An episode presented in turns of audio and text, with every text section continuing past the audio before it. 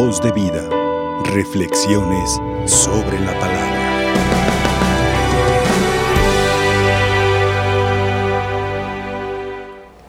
Hemos escuchado lo que nos dice el apóstol San Pablo en esta carta a los romanos.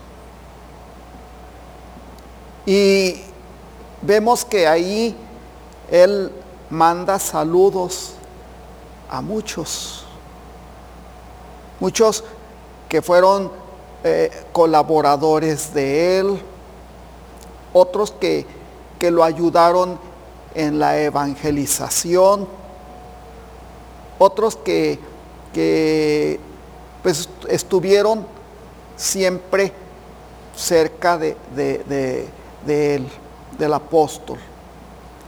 Y precisamente dice, salúdenmelos a todos. Y ahí nos da una lista de nombres. Pero Jesús, cuando enviaba a sus discípulos a predicar, ¿qué era lo que les, Jesús les decía? Cuando entren a una casa, díganles, la paz esté con ustedes. Un saludo. La paz esté con ustedes. Y dice, si ahí hay gente amante de la paz, entonces la paz les será, les será de provecho. Si no, no les aprovechará. Por eso tenemos, es el mandato de Dios, ¿verdad?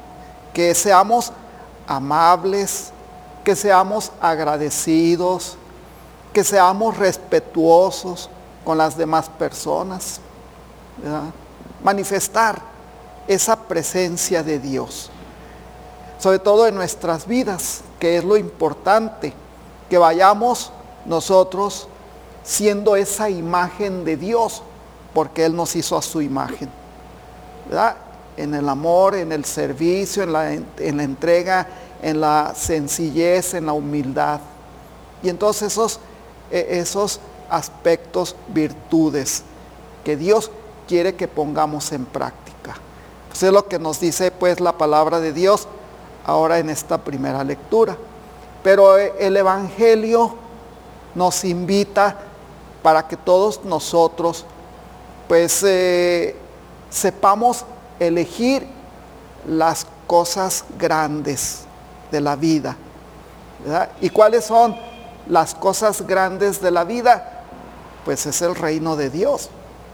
¿verdad? Dice, porque si ustedes son malos administradores en las cosas pequeñas, pues también lo van a hacer en las cosas grandes. ¿verdad? Y si ustedes, si ustedes este, no son buenos en las cosas que son de ustedes y no las administran bien, ¿quién les confiará las que no son de ustedes? ¿Y cuáles son aquellas situaciones que son nuestras? El reino de Dios. El reino de Dios. Porque todo lo que tenemos aquí en la tierra, únicamente somos administradores y no somos dueños, porque nos morimos y no nos llevamos nada, todo se queda. Así de que lo verdadero es el reino de Dios. Y ese es para todos nosotros el reino de Dios, porque Dios, Dios nos da el reino y, y nos lo da para que nosotros un día participemos de su reino. Y eso va a ser para toda la eternidad. Fíjense, no va a ser temporal. En toda la eternidad viviremos en el reino de Dios.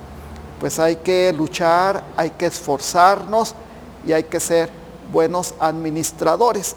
Empezar desde aquí, desde la tierra, en las cosas que se nos han confiado para que nosotros podamos a través de ellas adquirir los bienes eternos, que son a los que todos nosotros pretendemos llegar y participar dentro del reino de Dios. Que así sea. Voz de vida. Reflexiones sobre la palabra.